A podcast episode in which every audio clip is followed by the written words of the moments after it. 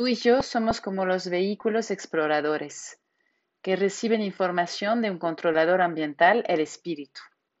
A lo largo de nuestras vidas, las experiencias de nuestro mundo le son transmitidas a ese controlador, nuestro espíritu. Así pues, el modo en que vivas tu vida también influye en el carácter de tu yo. Esta interacción se corresponde con el concepto del karma. Una vez que lo entendemos, debemos poner cuidado en cómo vivimos la vida en este planeta, ya que las consecuencias de nuestros actos duran más que nuestros cuerpos. Lo que hacemos a lo largo de nuestra vida puede volver para torturarnos o a una futura versión de nosotros mismos. Al final, estas nociones celulares sirven para realzar la sabiduría de los maestros espirituales que han aparecido a lo largo de la historia. Todos nosotros somos espíritus en un cuerpo material. Una poderosa imagen de esta realidad espiritual es la forma en que la luz interactúa con un prisma. Y bueno, como he leído todos los días eh, la, vida de Buda, de este, eh, de este príncipe tan rico y que se supone que no le faltaba nada, ¿no es cierto? Y que decidió transformar su vida, me pareció interesante empezar por, por el final hoy con este círculo de lectura y estudios. ¿Cómo ven?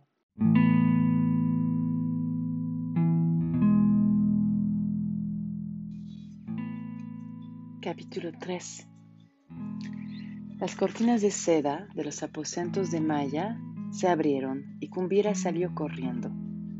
Solo podía sentirse agradecida porque nadie más lo supiera aún. Las chinelas se movían rápida y silenciosamente por el corredor. Ya había caído la noche. Despuntaba el séptimo día después de la luna llena que había bañado el nacimiento del pequeño príncipe, proyectando barras de luna, barras de luz sobre los bruñidos pisos de teca del palacio. Cumbira no prestó atención al juego de luces. Después de la cena, Sudodana se había retirado a la guardería para estar a solas con su hijo. Cuando Kumbira entró a la carrera sin habla y sin aliento, tenía una expresión que el rey había visto una sola vez en su vida, el día en que su padre, el antiguo rey... ¡No! Él gritó, salió de sus labios sin que él pudiese evitarlo. El horror ahuyentó la dicha y le apretó el pecho con una tenaza de acero. Desbordando de pena, Cumbira se cubrió la cabeza con el sari para ocultar la cara. Los ojos cansados derramaban lágrimas. ¿Qué le habías hecho?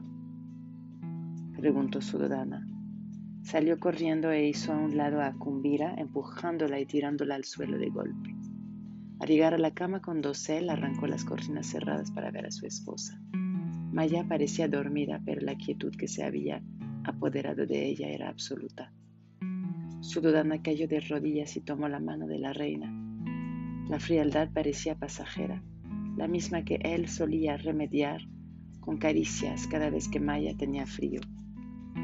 Involuntariamente empezó a frotarlas.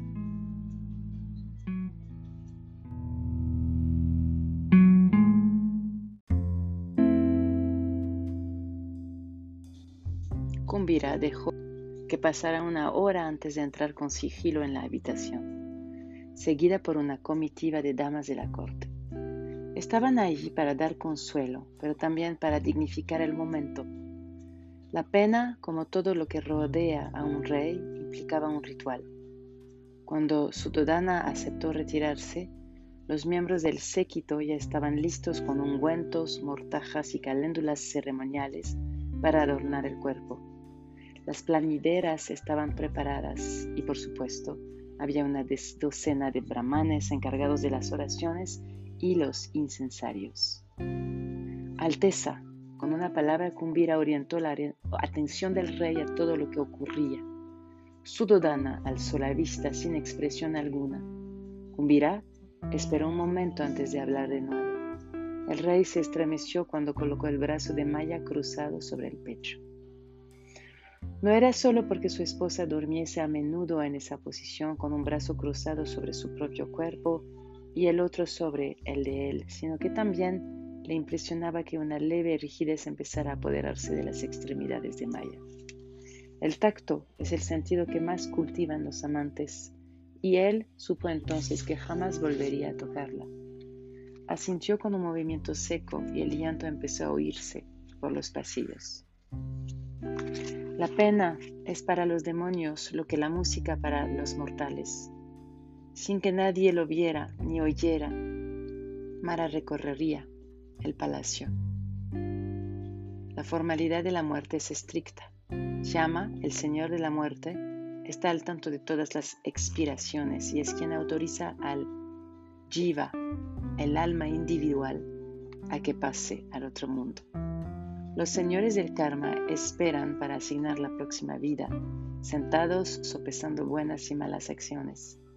La justicia cósmica es impuesta por los devas, los seres celestiales que prodigan recompensas al alma por las buenas acciones, y los asuras o demonios que la castigan por las malas, aunque no a discreción. La ley del karma es precisa y asigna solo el castigo merecido, nada más. Eso hacía que la presencia de Mara fuese innecesaria. Maya ya estaba en manos de los tres devas que la habían visitado en el sueño y que volvieron a encontrarse con ella en los últimos estertores. La muerte en un mundo era un nacimiento en otro. Sin embargo, Maya se había aferrado a su cuerpo tanto como le fue posible. Deseaba que la última chispa de su energía vital fluyera por su mano, llegara a su dodana que la sostenía de rodillas junto a la cama.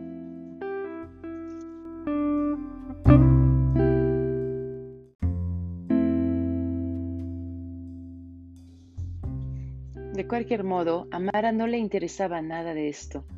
Pasó junto a los aposentos de la reina y siguió su camino hacia la guardería, donde ahora no había nodrizas, guardias ni sacerdotes. El bebé estaba completamente desprotegido. Mara se acercó hasta la cuna y miró al niño inocente. El joven príncipe estaba boca arriba, con la garganta indefensa ante el ataque de cualquier depredador que pasara por ahí pero ni siquiera el rey de los demonios podía provocar un daño físico directo. La gran habilidad de los demonios es la capacidad de acentuar el sufrimiento de la mente, y eso es lo que Mara se disponía a hacer con el niño, ya que nadie nace sin las semillas del dolor en la mente. Asomándose a la cuna, Mara dejó que su cara adoptara una sucesión de facciones terroríficas. No volverás a ver a tu madre, pensó Mara. Se ha ido y la están lastimando. Siddhartha no desviaba la mirada, aunque Mara estaba seguro de que lo había oído.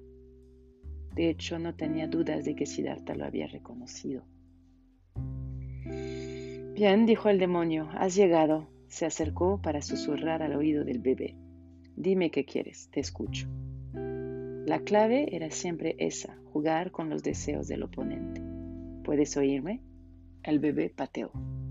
Son muchas las almas que te necesitan, dijo Mara con melancolía, apoyando los brazos sobre la cuna. ¿Sabes qué es lo irónico del asunto? Hizo una pausa para acercarse. Me gusta que hayas venido, pues cuando te derrote todos vendrán conmigo. Te estoy contando el secreto para que no digas que fui injusto. Conviértete en santo. Lo único que lograrás es transformarte en un instrumento de destrucción terrible. ¿No te parece maravilloso? como si respondieran a la pregunta. Los lamentos por la reina muerta crecieron en intensidad. El bebé desvió la mirada y se durmió al instante. El humo funerario aceitoso y denso se enroscaba en el aire y manchaba el cielo mientras el cuerpo de Maya ardía en la enorme pira de troncos de sándalo que habían talado en el bosque. El Gatray, señor de los campos fúnebres, era un hombre enorme y sudoroso, se le enrojecía la cara cuando gritaba y exigía más leña, llamas más altas, más gui derretido para verter sobre el cadáver, gui hecho con leche de vacas sagradas. Los sacerdotes caminaban despacio alrededor de la pira, cantando, y las planideras arrojaban miles de caléndulas al fuego. Detrás, un grupo de dolientes contratados se fustigaba en su penar y caminaba en círculo en torno al cuerpo una y otra vez. A Sudodana se le revolvía el estómago ante semejante espectáculo. Había desafiado a los brahmanes y decidió no llevar a Maya a los escalones junto al río. Por el contrario, ordenó que la pira funeraria se erigiera en los jardines reales. Maya recordó alguna vez haber jugado ahí de niña cuando llevaban a las muchachas nobles de la región a la corte con la esperanza de que alguna agradara al joven Sudodana. Era lógico que la última morada de la reina fuese un lugar que ella había amado. En secreto, Sudodana sabía que ese gesto era tan hijo del amor como de la culpa. Solo él tenía un futuro por delante. Kanki, el más importante de los brahmanes, concluyó las exequias levantando un hacha. Había llegado el momento más sagrado en el que rezaría por la liberación del alma de Maya mientras Sudodana destruía lo que quedaba del cráneo de su esposa para soltar al espíritu ahí encerrado. El rey se acercó a la pira con expresión adusta. Miró el collar que llevaba en la mano, elaborado con oro y rubíes. Se lo había regalado a Maya en su noche de bodas y ahora lo depositaba con delicadeza junto al cráneo. Cuando Sudodana se echó atrás sin levantar el hacha, Kanki lo agarró del brazo sin vacilar. Por el momento él era quien mandaba. Debéis hacerlo. Sudodana no sentía un gran aprecio por la casta sacerdotal y sabía que había roto una tradición sagrada, cuando su obligación era respetarla y hacer que se cumpliera. Pero en este momento el contacto del sacerdote le dio asco. Volvió la espalda y caminó con paso firme hacia el palacio. Una mujer le cerró el paso. Debéis mirarlo, Majestad, por favor. En el lapso que tardó en oír las palabras, Sudodana comprendió que la nodriza Kakoli no lo dejaba avanzar. Tenía a Siddhartha en brazos y, con movimientos inseguros, lo alzaba en dirección al rey. Los ojos le brillaban por las lágrimas. Es precioso, es una bendición.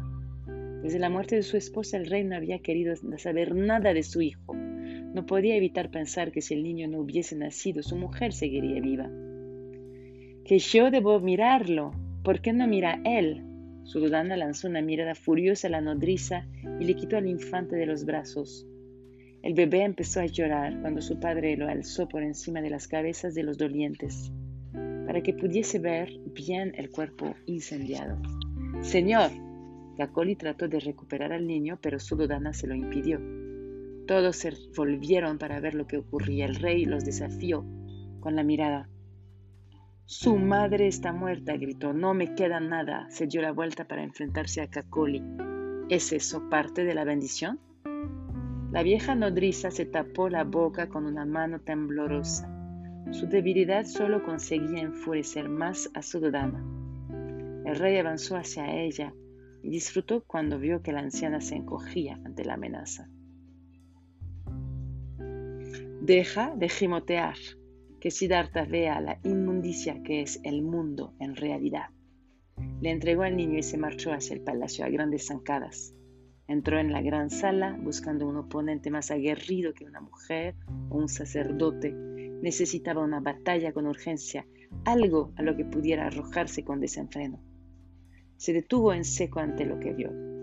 Había una vieja fregona arrodillada, raspando cenizas del lugar con las manos nudosas. Una cortina de pelo gris y desordenado le cubría los ojos legañosos. Cuando la mujer lo vio, sonrió, abriendo las fauces desdentadas. Su dudana tembló. Ahí estaba su propio demonio personal. Se quedó paralizado, preguntándose con pesar qué daño habría de hacerle.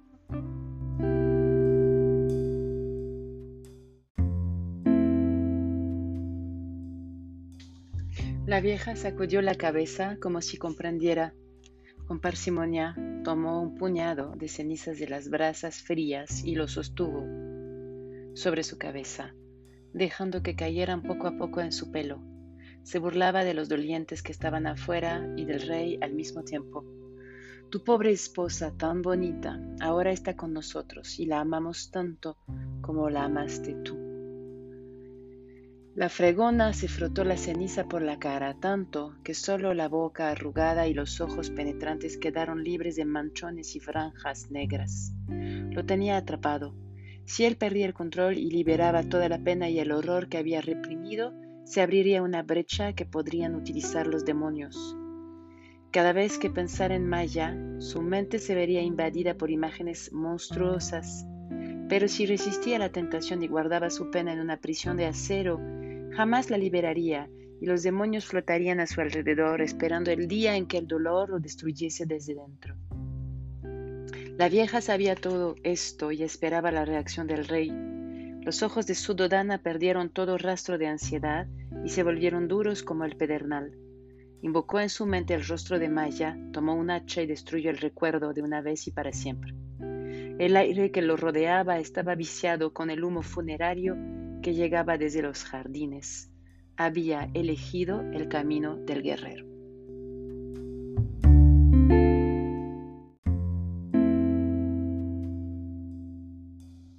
En el salón de recepciones brillaban cien lámparas de aceite con una luz débil, sostenidas en alto por los cortesanos, que se estiraban para ver mejor. Al principio el espectáculo había sido bastante tranquilo. Pero cuando empezaron los sacrificios de animales, los berridos de los cabritos y el brillo de los cuchillos cambiaron la atmósfera. Ya inquietos, los cortesanos empezaron a caminar y a dar vueltas, elevando un clamor sobre los cantos ceremoniales de los brahmanes. Sududana estaba de pie en medio del tumulto, cada vez más impaciente. Era la ceremonia oficial en la que recibiría nombre su nuevo hijo, y los astrólogos de la corte, los Jyotishis, leerían en voz alta la carta astral del bebé. El destino de Siddhartha sería desvelado y su vida a partir de ese momento condicionada para siempre. Sin embargo, los astrólogos no revelaban demasiado.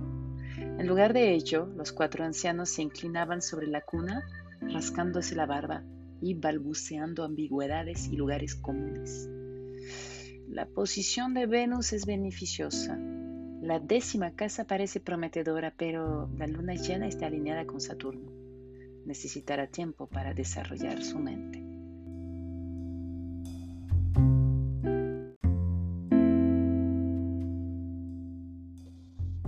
¿Cuántos de vosotros seguís vivos? gruñó Sudodana.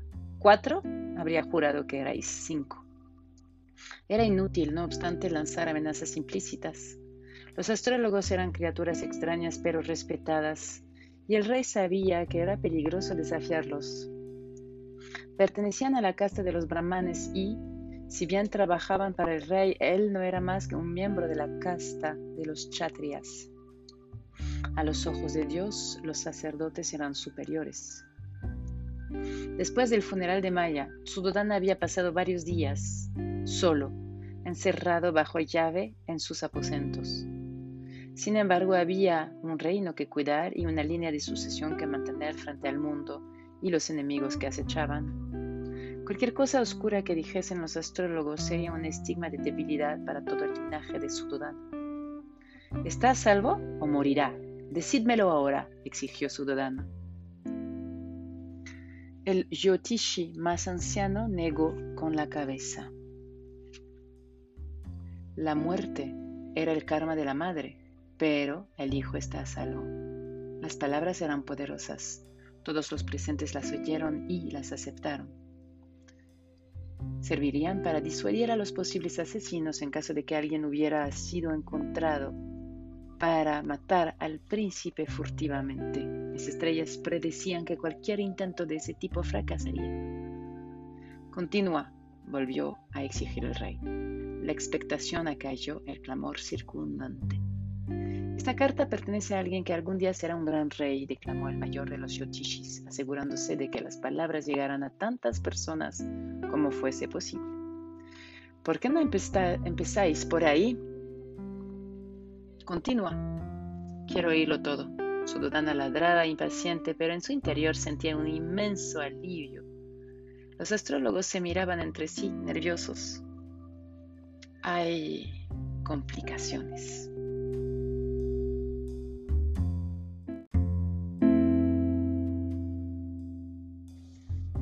¿Qué quiere decir eso exactamente? Habla. La mirada de Sudodana destilaba odio, desafiándolos a que se atrevieran a retirar siquiera una palabra del vaticinio. El Yotishi más anciano carraspeó. Kanki, el brahman principal, se acercó movido por la sospecha de que tendría que intervenir. ¿Confías en nosotros, Alteza? preguntó el Yotishi más anciano. Por supuesto, solo he ejecutado a un astrólogo, tal vez a dos. ¿Qué tenías que contarme? La carta vaticina que vuestro hijo no reinará en el reino de los Sakya. Se hizo una pausa dramática mientras el rey maldecía entre dientes. Dominará los cuatro rincones de la tierra. La afirmación causó gran asombro entre la multitud. Algunos cortesanos quedaron boquiabiertos, otros aplaudieron, pero casi todos estaban anonadados. Las palabras de Yotishi habían tenido el efecto deseado. Sudodana, sin embargo, no se dejó intimidar. ¿Cuánto os pago para vuestra labor? Debe de ser demasiado. ¿Realmente esperáis que crea semejante cosa? preguntó, afectando un tono burlón. Quería poner a prueba la firmeza del anciano. Sin embargo, antes de que el Yotishi encontrara una respuesta, la multitud se estremeció. Las lámparas de aceite, que hasta entonces se habían mecido en el aire como estrellas errantes, se detuvieron repentinamente. Los cortesanos se apartaban y hacían reverencias, dejando paso a alguien que acababa de entrar en la sala, una eminencia. Asita, Asita. No hizo falta que Sudodana oyera el nombre que iba de boca en boca. Reconoció a Asita en cuanto lo vio. Se habían conocido mucho tiempo antes. Cuando Sudodana tenía siete años, los guardias lo habían despertado en mitad de la noche. Había un pony listo junto a su padre que montaba un corcel negro. El viejo rey no dijo nada y se limitó a hacer gestos para que avanzara la caravana. Sudodana estaba nervioso como cada vez que se encontraba junto a su padre. Cabalcaban entre un grupo de guardias hacia las montañas. Cuando el pequeño pensó que estaba a punto de dormirse sobre la montura, el viejo rey se detuvo pidió que pusiera al niño en sus brazos y subió con él por el pedregal de una ladera hacia una cueva que había sobre sus cabezas.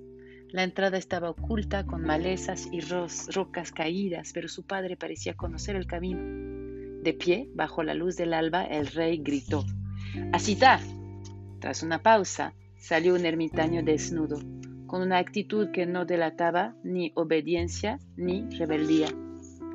Has bendecido a mi familia durante generaciones. Ahora bendice a mi hijo, dijo el rey. El niño miró con atención al hombre desnudo. A juzgar por la barba, que todavía no era del todo gris, no podía tener más de 50 años. ¿Cómo era posible que hubiese bendecido a la familia durante generaciones? Luego, el rey viejo depositó a su hijo en el suelo. Su dudana corrió y se arrodilló frente al eremita. Asita se inclinó. ¿Realmente quieres que te bendiga? El niño estaba confundido. Sé sincero. Sudodana había recibido muchas bendiciones en su corta vida.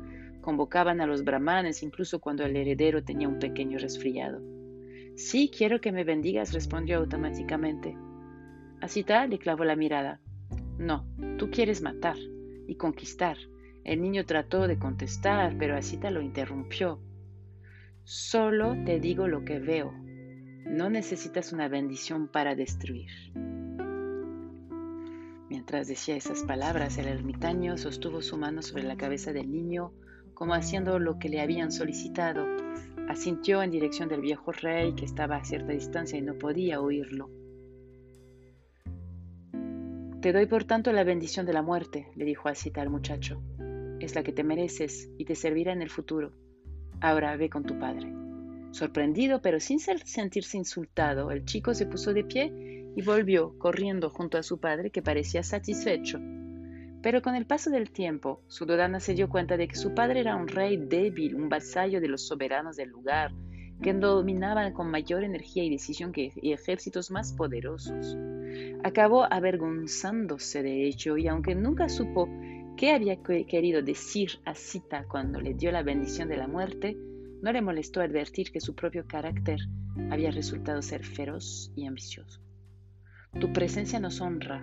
Sudodana se arrodilló mientras Asita se acercaba. Aunque el ermitaño parecía más viejo, no se le notaban las tres décadas que habían pasado desde su último encuentro. Asita ignoró al rey y caminó directamente hacia la cuna. Miró en el interior. Luego se volvió para dirigirse a los yotishis.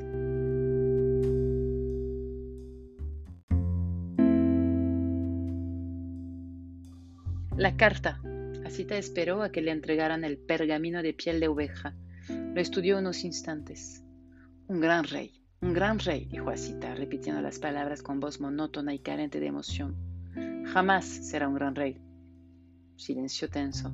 Los cortesanos sabían lo que podía suscitar la ira de Sudodana, pero el rey no estaba furioso. Asita ya había acertado en sus predicciones antes. Entonces, ¿mi trono está perdido? ¿Soy el último? Asita respondió, ¿y por qué habría de importarme un trono? Tal vez Asita ignoraba al rey, pero no podía despegar los ojos del bebé. No hay duda de que se ve un gran líder en esta carta, insistió el más anciano de los Yotishis. ¿Lo ves tú? preguntó Sudodana. Pero el ermitaño actuaba de manera extraña. Sin responder, se arrodilló frente al bebé con la cabeza inclinada en una reverencia. Siddhartha, que hasta entonces había estado tranquilo, se interesó por el nuevo visitante. Movió los pies y uno de ellos rozó la cabeza de Asita. De pronto brotaban lágrimas de los ojos del ermitaño. Su dudana se inclinó para ayudarlo a ponerse de pie.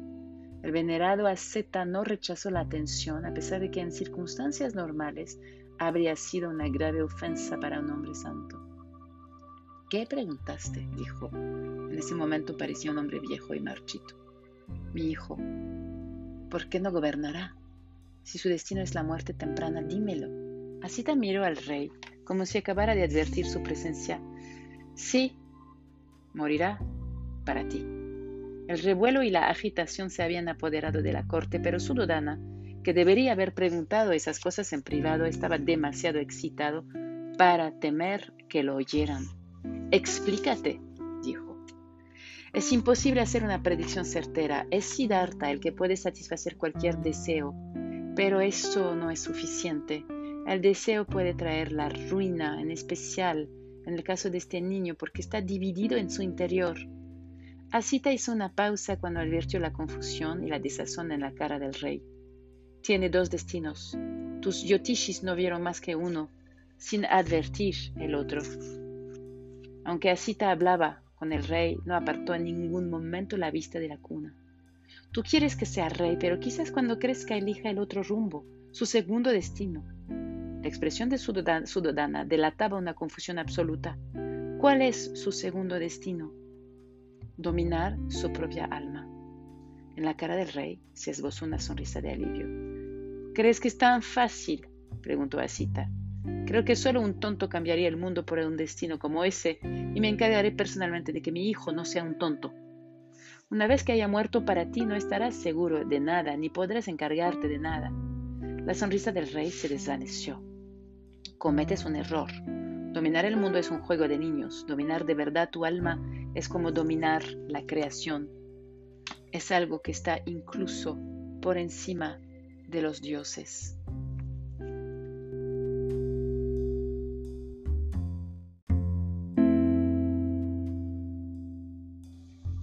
viejo ermitaño no había terminado.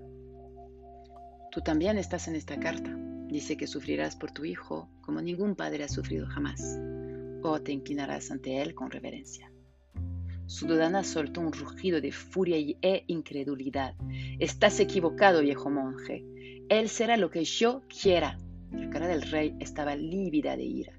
Fuera de aquí ahora mismo, todos vosotros, marchaos.